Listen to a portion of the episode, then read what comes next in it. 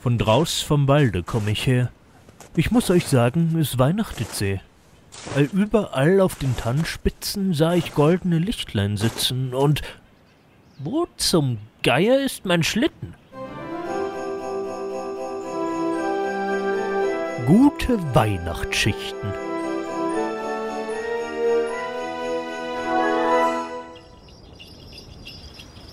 Blaine? Ich. Finde das nicht okay. Was denn? Wir hätten wenigstens fragen sollen. Ja, klar. Weil er uns ja auch erlaubt hätte, mit seinem Schlitten eine Spritztour zu machen. Vielleicht schon. Wenn es nicht gerade vier Tage vor Weihnachten wäre. Ja, man kommt aber auch nicht jeden Tag auf einem verschneiten Feld am Schlitten des Weihnachtsmannes vorbei. Tut mir leid, aber so eine Chance kann ich mir nicht entgehen lassen. Sonst platzt mein Abenteuerorgan. Ja. Ich weiß nicht, ich habe das Gefühl, wir entwickeln uns langsam von Abenteurern zu Kleinkriminellen. Und streng genommen, diesen Schlitten so kurz vor Weihnachten zu stehlen, grenzt schon an ein internationales Großverbrechen. Was, wenn wegen uns jetzt niemand dieses Jahr Geschenke bekommt? Ach, Feder, wir bringen ihn doch gleich wieder zurück. Ich wollte nur mal schauen, wie sich sowas fliegt. Das ist wirklich mal was Neues. Kann man weder mit einem Flugzeug, einem Gleitsegler oder einem Heißluftballon vergleichen. Ich frage mich, was das hier...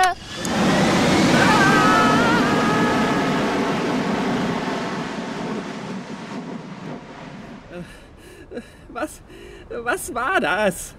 Das ja, äh, die, die Schnellreisetaste, schätze ich.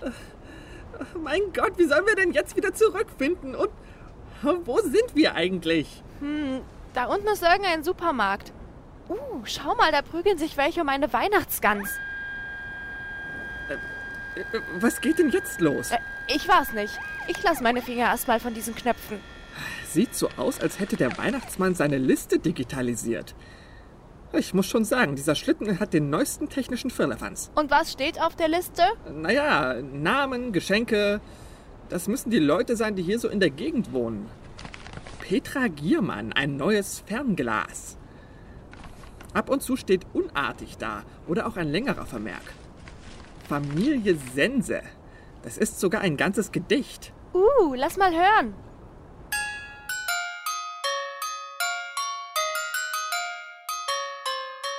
Weihnachten bei Familie Sense.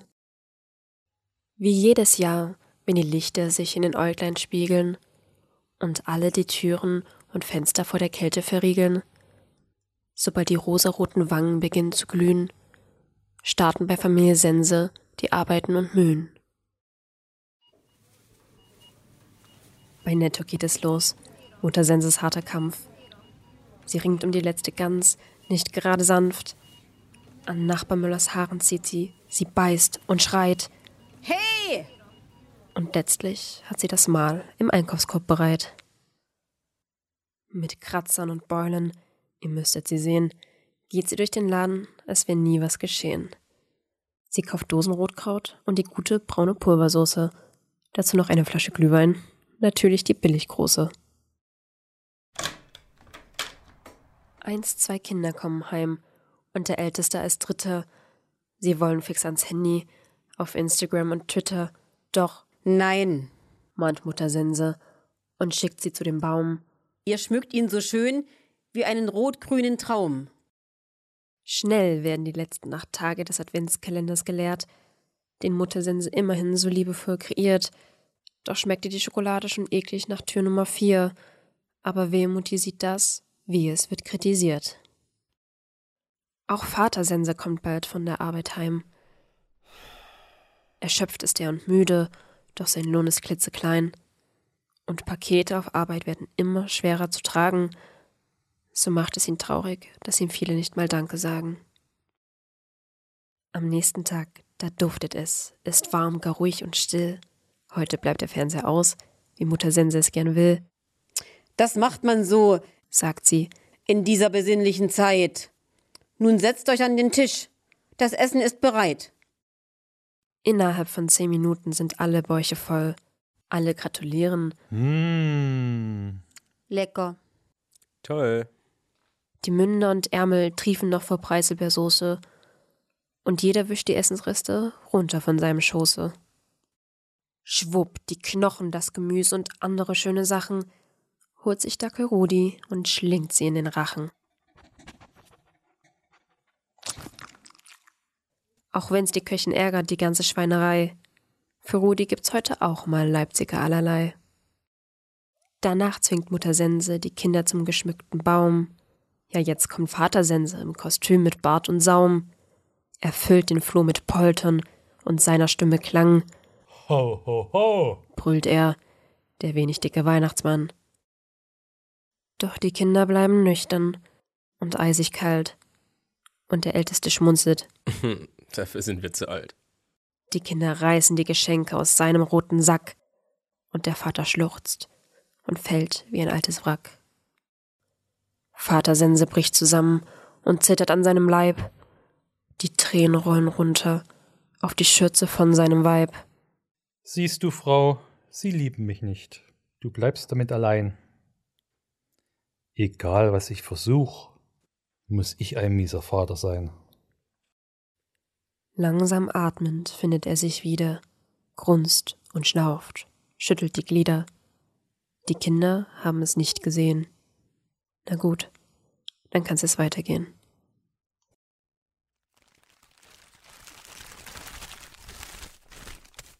Oh, schöne Dinge holen sie aus grün-weißem Papier. Zerrissen und zerknüllt wird es, vor lauter Freud und Gier. Earpods und Yeezys und Taschen von Louis Vuitton. Für Muttersense reicht es für ein Wischtuch aus Satin. Und als sich nun alle halbherzig drückten und bescheiden dankten und die Kinder ohne was zu sagen in ihren Zimmern verschwanden, schalteten die Eltern doch die Glotze neben dem Schwibbogen an und schauten den Film mit Kevin und machten sich auf dem Sofa lang. Und so endete ein weiteres Weihnachtsfest bei Sense, jedes Jahr mit Gans und Baum und alles voller Kränze und wie immer ohne Sinn, ohne Verstand und ohne Reiz, denn auch hier herrscht nur der Narziss, der Nutzen, der Geiz. Doch die Kinder sind froh, das neu in der Schule zu zeigen, und die Eltern, dass sie nicht daran denken, sich zu scheiden. Tja, auch hier, in dieser bitteren Geschichte, sieht man ein wenig Liebe, etwas Hoffnung und Licht. Und daraus sollen nun alle lernen und sehen, es gibt noch Menschen, die den Sinn von Weihnachten nicht verstehen. Denn egal ob jung, ob alt, erschöpft oder voll Gram, letztlich seid herzlich froh, einander zu haben.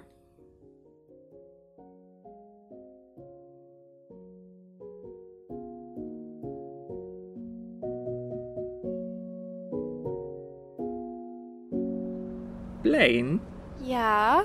Ich bin auch froh, dass wir einander haben. Oh. Aber trotzdem sollten wir schleunigst diesen Schlitten zurückbringen. Wenn uns der Weihnachtsmann in seinen Knast am Nordpol steckt, werden wir mehr Zeit miteinander verbringen müssen, als uns beiden lieb sein kann. Jetzt mal doch nicht gleich den Teufel an die Wand. Das kriegen wir schon hin. Ich muss mir nur eben noch mal. Nein, nicht einfach wahllos Knöpfe drücken. Ich hab doch nicht gesagt, dass ich draufdrücken will. Nur herausfinden, welcher was bewirkt. Weißt du was, warum überlässt du das nicht einfach mir? Du kannst ja inzwischen. Äh, Den Sack des tun. Weihnachtsmannes durchstöbern. Ja. Na gut, anschauen kann ja nicht schaden. Also ich muss schon sagen, die meisten Leute wünschen sich echt lahmes Zeug. Socken, Bücher, Hey, Modelleisenbahn, Tablets, Handys, noch mehr Tablets, ein Skateboard. Das ist ja fast schon abenteuerlich. Und ein Schnürsenkel. Ein Schnürsenkel.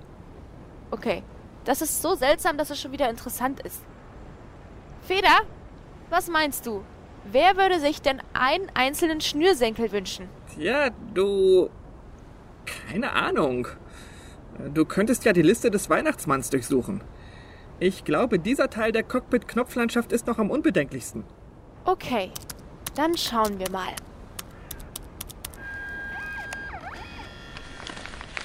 Sabine, ein Schnürsenkel. Äh, Sabine wer? Da steht nichts weiter. Nur Sabine. Ich frag mich, wer das sein könnte. Es begab sich aber zu der Zeit, da wüteten besondere Spike-Proteine im Lande und versetzten die Menschen in Angst und Schrecken.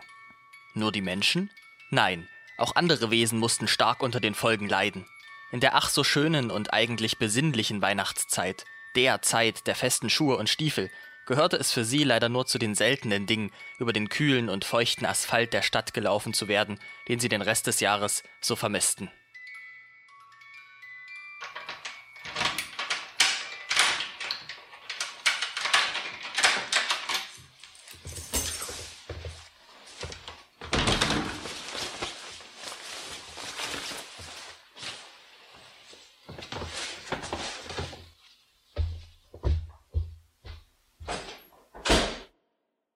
Die Luft ist rein.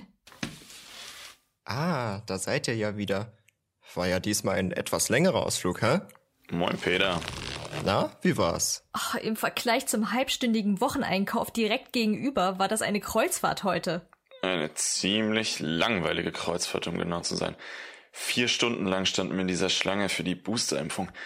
Unsere Herrin hätte sich ruhig noch ein paar Tage Zeit lassen und auf ihren Hausarzttermin warten können. Ach, Frank, du weißt doch genau, wie viel so eine Nadel helfen kann. Bei uns Schuhen wie auch bei den Menschen. Nur schwingt sie bei denen halt ein Impfarzt und kein Schuster. Ja, ja. Sag das mal deinem Theodor. Wer ist Theodor? Sabines neue Flamme. Sie hat ihn heute in der Seitenstraße wiedererkannt und seitdem andauernd von ihm geschwärmt. Theo hier, Theo da. Kannst du dir vorstellen, wie anstrengend es da draußen war? Er ist nicht nur meine Flamme, okay? Er ist meine große Liebe. Für immer. Und außerdem kann er doch auch nichts dafür, dass sein Herr sich nicht impfen lassen will. Sein Herr ist rein zufällig auch unser Nachbar. Ach, ich weiß gar nicht, was du hast, Frank. Das ist doch ganz entzückend. Die Sabine unsterblich verliebt in den Nachbarsstiefel. Hast du es ihm schon gestanden? Ach, was? Um Gottes Willen, das, das könnte ich nie. Er, er könnte mich ja ablehnen oder, oder auslachen. Oder, oder er hat schon eine andere. Es gibt nur einen Weg, das herauszufinden. Ach, das sagst du so leicht. Du bist eine Sandale, Peter. Ihr seid von Natur aus viel offener als wir Stiefel. Kannst du vergessen, Peter. Sie ist der linke Schuh von uns beiden, am Standbein der Herren. Sie ist stur wie ein Esel. Ich bin bei uns der, der den Schwung bringt. Da hast du wohl recht. Das kenne ich auch aus meiner Partnerschaft. Ach, lasst mich doch alle in Ruhe. Ich gehe ins Regal. Und so kam es, dass sich Sabine in das Schuhregal verkroch und seufzend an ihren Theodor dachte. Wäre sein Herr doch nur geimpft, dann könnte er zu Besuch kommen oder, ja, einfach gleich hier einziehen. Aber so einfach machte es das Leben einem nicht. Theodor, seine heiße Sohle und sein strammes Leder, das bekam Sabine einfach nicht aus ihrem Kopf. Da entdeckte sie einen alten Notizzettel, der wohl vor Jahren mal in das Regal gefallen und seitdem bei keinem Frühjahrsputz wiederentdeckt worden war. Voller Liebe tunkte Sabine ihre rechte, metallische Schnürsenkelpinke in den leicht feuchten Schmutz am Regalboden und fing an, mit schwungvollen Zügen ihre Gedanken zu Papier zu bringen. Theodor, du göttlicher Stiefel, wie glänzend deine wunderbaren Streifen in der Sonne funkeln. Deine Spitze ist so scharf, wie eine Vorderkappe nur scharf sein kann. Dein Auftreten ist so elegant, dein Absatz so bestimmt. Was würde ich doch geben, um mit dir vereint zu sein? Doch trennt uns der Bann der Impfung, die Sturheit deines Herrn. Was wäre ich nur für ein glücklicher Stiefel? Was wären wir für ein wundervolles Stiefelpaar? Ich liebe dich, Theodor. In Ewigkeit. Und so schrieb und schrieb Sabine nahezu den ganzen Schmutz aus dem Regal aufs Blatt, um ihre Gedanken zu sammeln, während die Sonne schon lange nicht mehr am Himmel strahlte und sich auch die Menschen nach und nach zur Ruhe legten.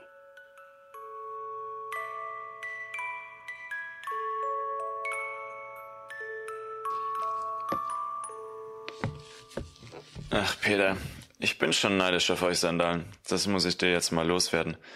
Im Sommer kommt ihr immer raus, könnt am Strand zusammen abhängen und habt Urlaub, während die Herrin barfuß im Sand läuft.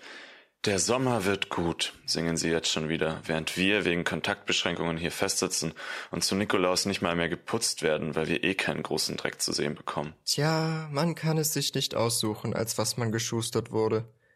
Aber du hast doch auch schon schöne Urlaube erlebt. Ja, stundenlang mit irgendwelchen Fremden in der Ausleihe warten, während die Herrin mit so verkrampften Skistiefeln den Spaß ihres Lebens hat. Aber Frank, jetzt zu Weihnachten kann ich das mal loswerden. Ich hab euch echt ins Herz geschlossen. Für mich seid ihr einfach Familie. In diesem Moment öffnete die Herrin die Wohnzimmertür und machte sich auf den Weg ins Badezimmer. Der dadurch entstandene Luftzug zischte durch den fensterlosen Flur und erreichte auch das Schuhregal.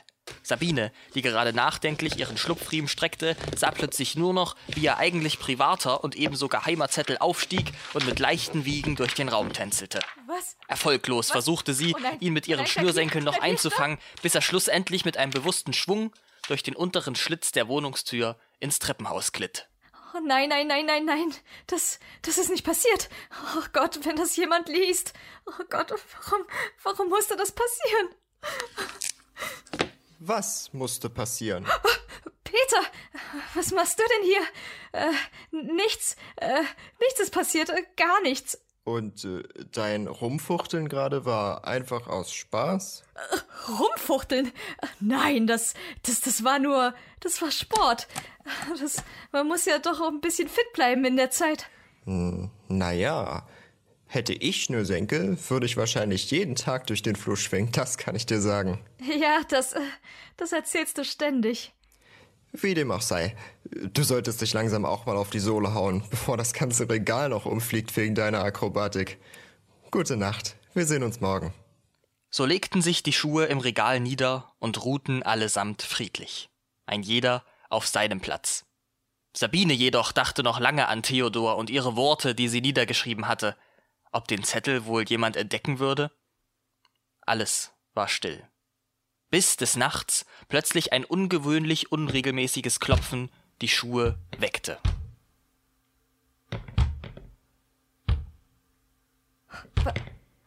Was ist das? Sabine, bist du das wieder?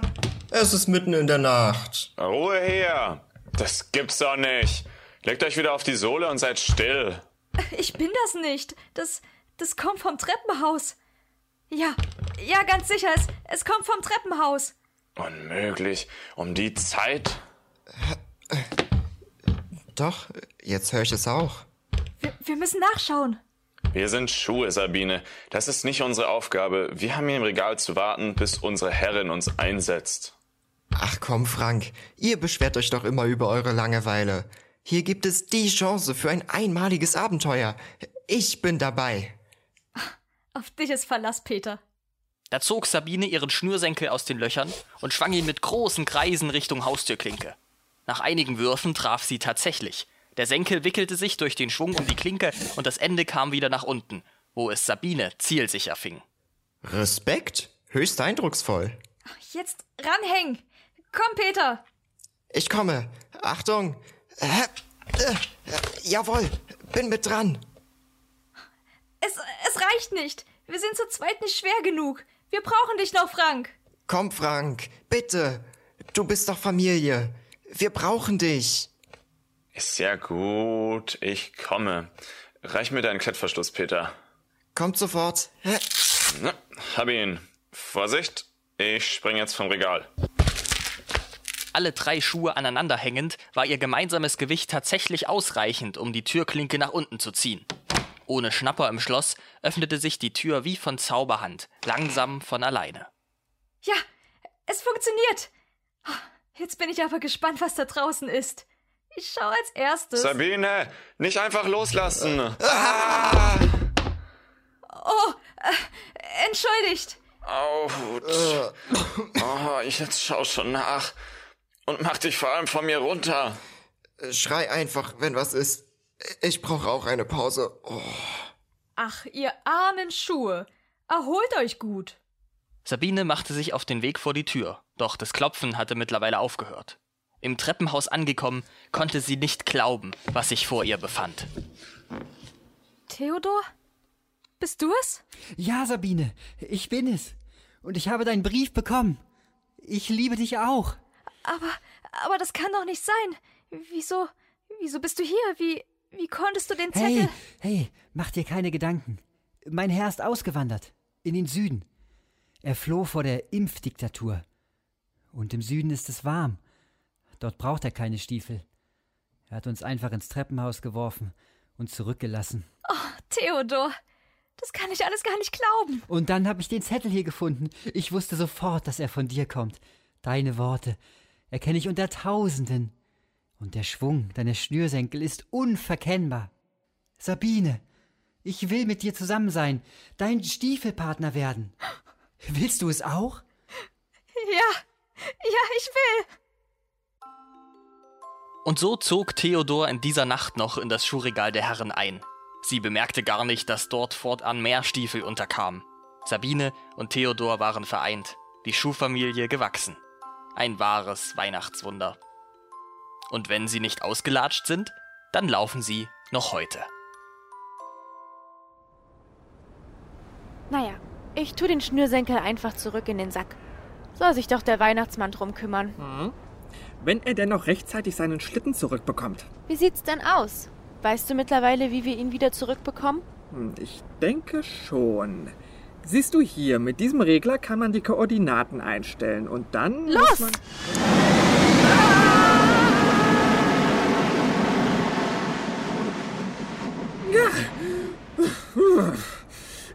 Gott, Blaine. Ich hab gesagt, man kann die Koordinaten einstellen. Nicht ich habe. Sorry. Ich habe keine Ahnung, mit welchem Treibstoff dieses Teil fliegt, aber ich will für uns beide hoffen, dass es noch für einen letzten Sprung zurückreicht. Mensch, Feder, schau doch mal, wo wir gelandet sind. Eine große alte Kathedrale. Sowas müsste dir doch gefallen. Würde es, wenn wir nicht.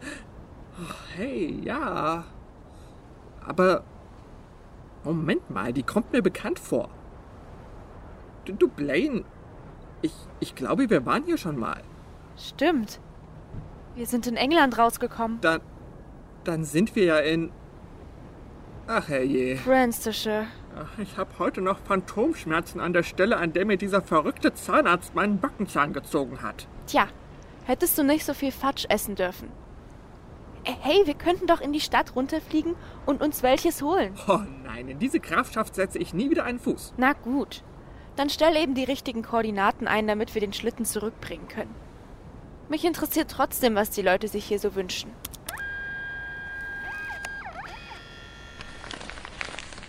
Rachel Norton. Ein Schlafsack. Dr. Jeffries. Shakespeares gesammelte Werke. Conway Norton. Ein Räuchermännchen. Hm. Komisches Geschenk für einen Engländer. Was es damit wohl auf sich hat. Warum hast du nie was gesagt? Ich war mir über mich selbst nicht sicher.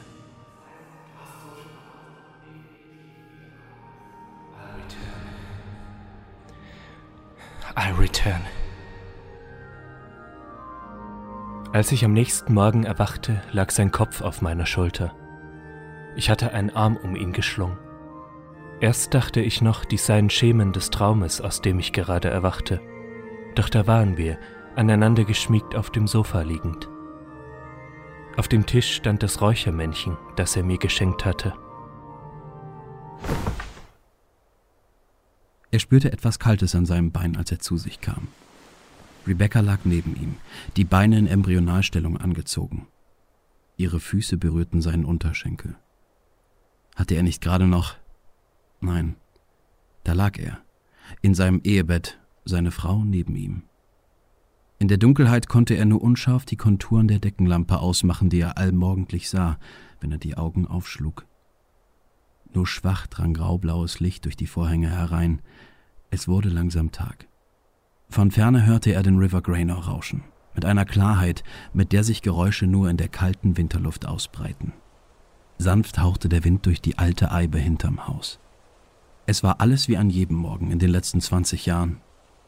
Sein Schlafzimmer, die vertrauten Geräusche durch das gekippte Fenster, seine Frau neben ihm.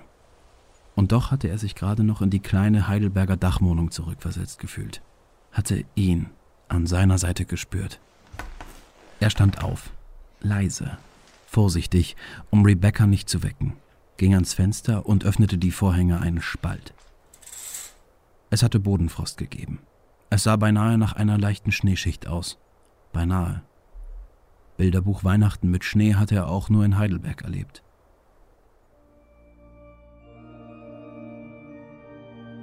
Es war spät, als wir von unserem Spaziergang zurückkamen, doch Markus bestand darauf, mir noch mein Geschenk zu überreichen. Er stellte eine mittelgroße Schachtel vor mir auf den Tisch. Das bunte Papier, in das er sie eingewickelt hatte, war ziemlich zerknittert. Ja, einpacken ist nicht gerade meine Stärke. Aber es kommt ja eh auf das an, was drin ist. Das Papier war schnell abgestreift. Ohne es war die Schachtel öde grau und wurde mit umgebogenen Heftklammern zusammengehalten. Ich nahm den Deckel ab. Zum Vorschein kam noch mehr knisterndes Papier und darin Was ist das denn? eine Holzfigur aus mehreren gedrechselten Teilen mit einem hohlen, offenen Mund. Na, ein Räuchermännchen. Er war sichtlich amüsiert, dass mir das überhaupt nichts sagte. Markus brachte aus dem Papier noch eine kleinere Schachtel hervor, die kleine schwarze Kegel enthielt. Er zog den Oberkörper der Holzfigur von ihren Beinen herunter. Ich dachte erst, er macht sie kaputt, aber das musste wohl so sein. Und stellte einen der Kegel auf eine kleine Metallplatte, die sich auf der Oberseite des Beinteils befand. Äh, gib mir mal die Streichhölzer. Er zündete den Kegel an, welcher zu rauchen und nach Weihrauch zu duften begann. Hier, setz das Oberteil wieder drauf. Und jetzt sah die Figur mit der Tabakpfeife im Mund aus, als würde sie rauchen. Ach, deshalb. Ein Rauchermann. Räuchermännchen.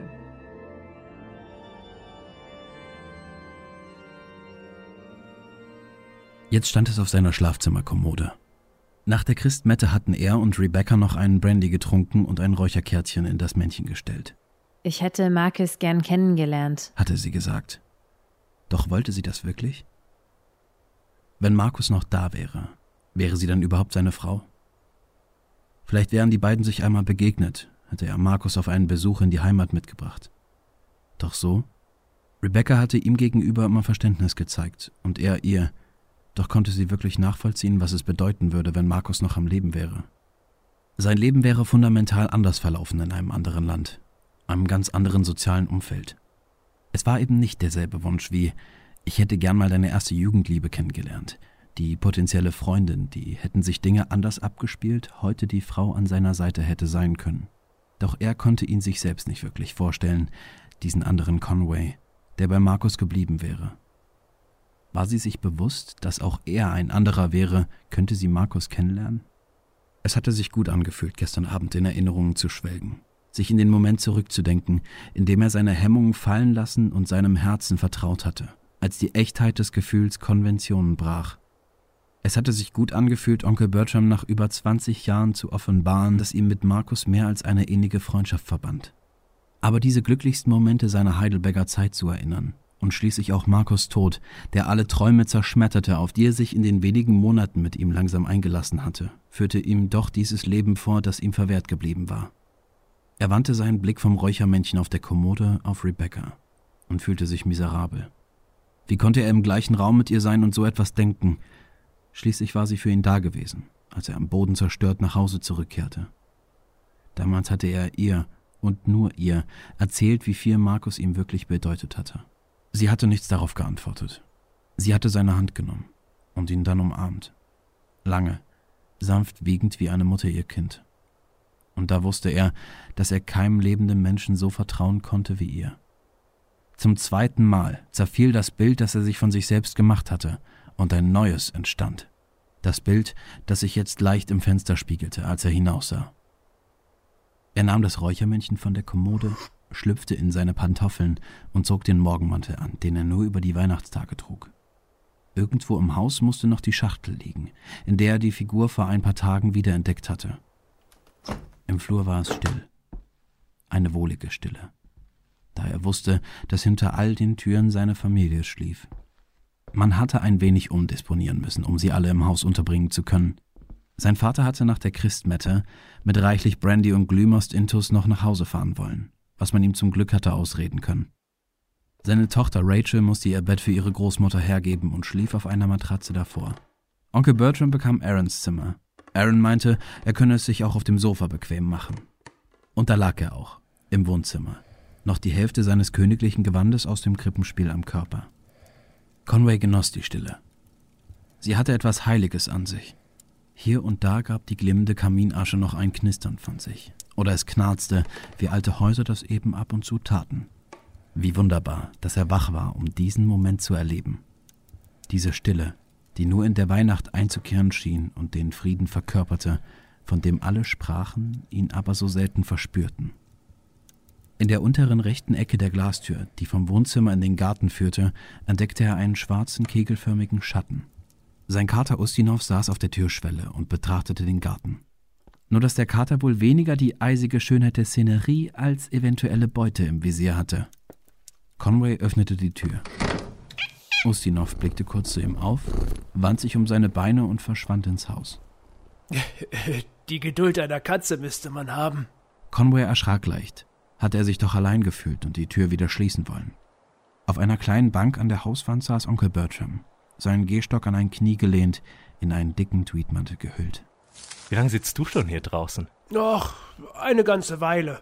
Dein Kater hat mir Gesellschaft geleistet. Nun, was man bei einem Kater Gesellschaft nennen kann. Ist dir nicht kalt? Es geht. Meine Gelenke werden sich schon melden. Aber offenbar konntest du nicht schlafen.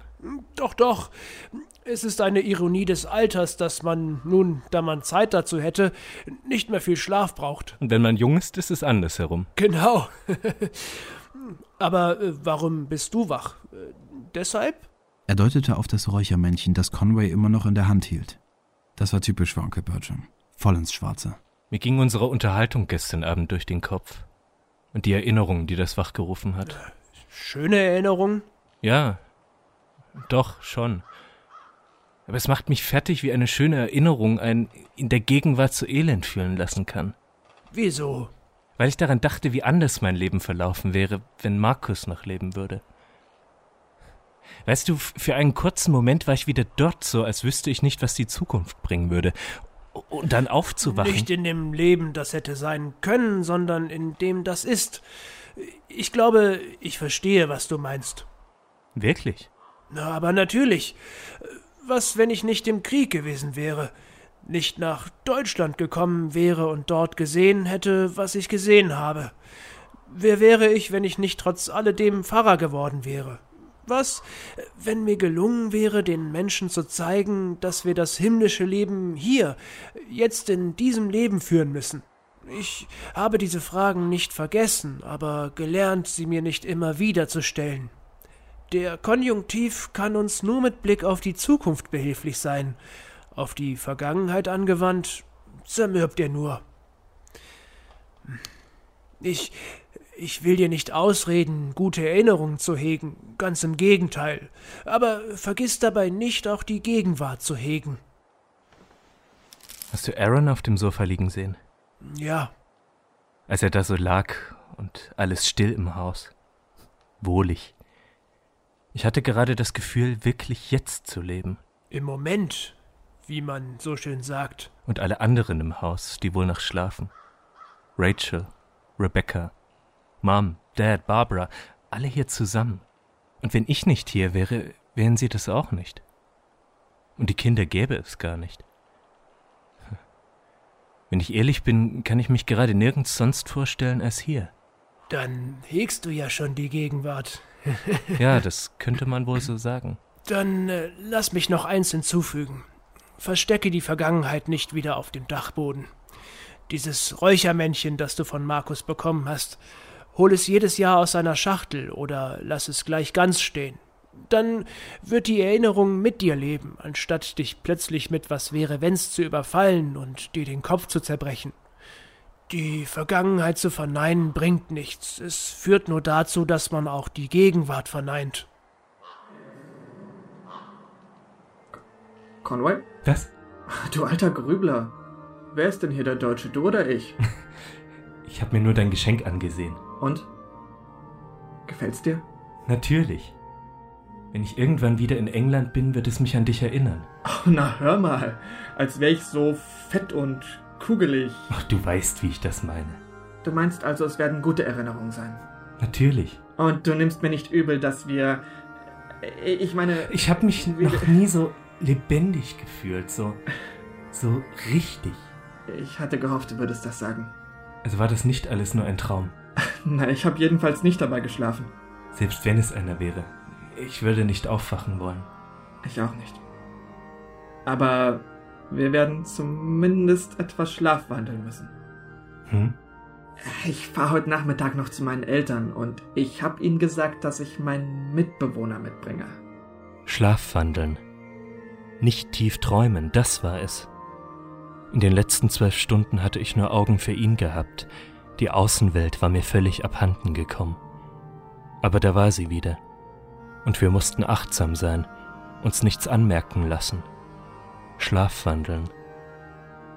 An der Universität gab es vielleicht Leute, vor denen man nichts verbergen musste, oder besser, ich wusste, dass es dort Leute gab, die aus ihren Vorlieben kein Geheimnis machten, aber im Rest der Welt besser Vorsicht walten lassen. Du hast doch nichts dagegen, oder? Ich wollte einfach nicht, dass du die Weihnachtstage allein hier verbringst. Nein, das. Das ist lieb. Ich hatte nur Angst, dass wir uns irgendwie verraten würden, bei seinen Eltern sitzen und die Augen nicht voneinander lassen konnten. Es war ja auch erst seit ein paar Stunden unser Geheimnis. Ein wunderbares, ja. Aber würden wir es für uns behalten können? Na, ihr alten Geheimniskrämer? Ja, Rebecca. Wird euch nicht langsam kalt? Doch, schon. Aber es ist doch ein herrlicher Wintermorgen. Er lächelte und sah von Conway auf das Räuchermännchen zu Rebecca. Er sah in ihrem Blick, dass sie wusste, dass Conway ihn eingeweiht hatte. Dass sie und er nun die einzigen waren, die Markus Bedeutung für Conways Leben kannten. Auch Conway deutete ihre Blicke und gelangte zu derselben Erkenntnis. Sie verband nun die Erinnerung an jemanden, den nur er persönlich gekannt hatte. Er liebte die beiden dafür umso mehr. Und es war gut. Die Erinnerung an den Weihnachtsmorgen in Heidelberg saß ihm noch im Hinterkopf. Aber die Reue war verflogen. Das Hinterfragen und die Scham über das Hinterfragen. Im Gegensatz zu damals musste er heute nicht schlafwandeln. Er würde den Weihnachtstag genießen, das langsame Erwachen des Hauses, das gemeinsame Essen, die Geschenke, den langen Spaziergang durch die eisige Landschaft und heute Abend würde er wieder einen Brandy trinken, ein Räucherkerzchen anzünden und das kalte Bett erwärmen, indem er sich an Rebecca schmiegte. Und nicht schlafwandeln, sondern träumen.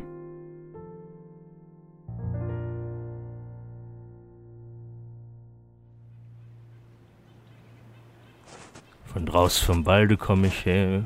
Ich muss euch sagen, es weihnachtet sehr. Überall auf den Tannenspitzen sah ich goldene Lichtlein sitzen, und aus dem hohlen, finstern Tor dringt ein buntes Gewimmel hervor. Ach nein, das war falsch.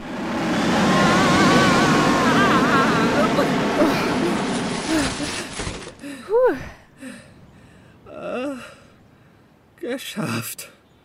oh, oh, ähm, Herr Weihnachtsmann, das tut mir voll leid. Wir haben einfach diesen Schlitten hier stehen gesehen und, ja. und konnten nicht anders. Aber keine Sorge, es ist noch alles ganz, glaube ich. Die Route? Die ist hier. Doch für die Kinder nur die schlechten. Die trifft sie auf den Teil, den rechten. Also bitte, Herr Weihnachtsmann, diese Zeiten der körperlichen Züchtigung sind doch nun wirklich schon lange Geschichte. Mhm. Nun sprecht, wie ich's hierin find.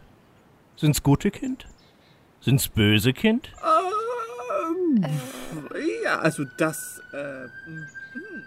Natürlich habe ich sie gehen lassen. Ich will mal nicht so sein. Ich kenne sie doch, meine Pappenheimer. Und bei ihrem kleinen Schlittendiebstahl haben sie doch auch ein paar schöne Geschichten zutage gefördert, nicht wahr? Und so verbleiben wir also.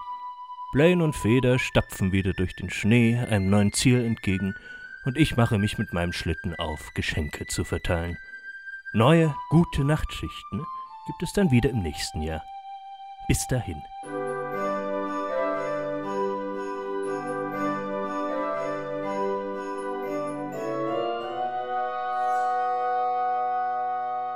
Die Hörspiele dieser Folge stammten von Johanna Klima, Eduard Bär und Micha Köhler.